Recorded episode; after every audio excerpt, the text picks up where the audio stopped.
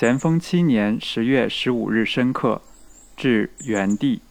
元符九帝左右，十一日，彭金三至营发第二号家信，向十九上下可到。十五日四刻，郡寺等归。接帝初八日信，据悉一切。前信言：千帅出队之弊，关系至重，凡与贼相持日久，最借浪战。兵勇以浪战而顽，顽则疲；贼匪以浪战而滑，滑则巧。以我之皮敌贼之巧，终不免有受害之一日。故于西在营借诸将曰：“宁可数月不开一仗，不可开仗而毫无安排算计。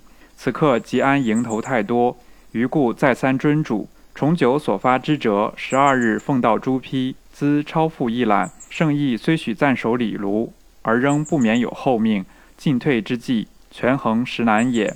王德二十六日复急，先书数行以达左右。”郡寺等十八日复集，再行详布一切，顺后进家兄国藩手草。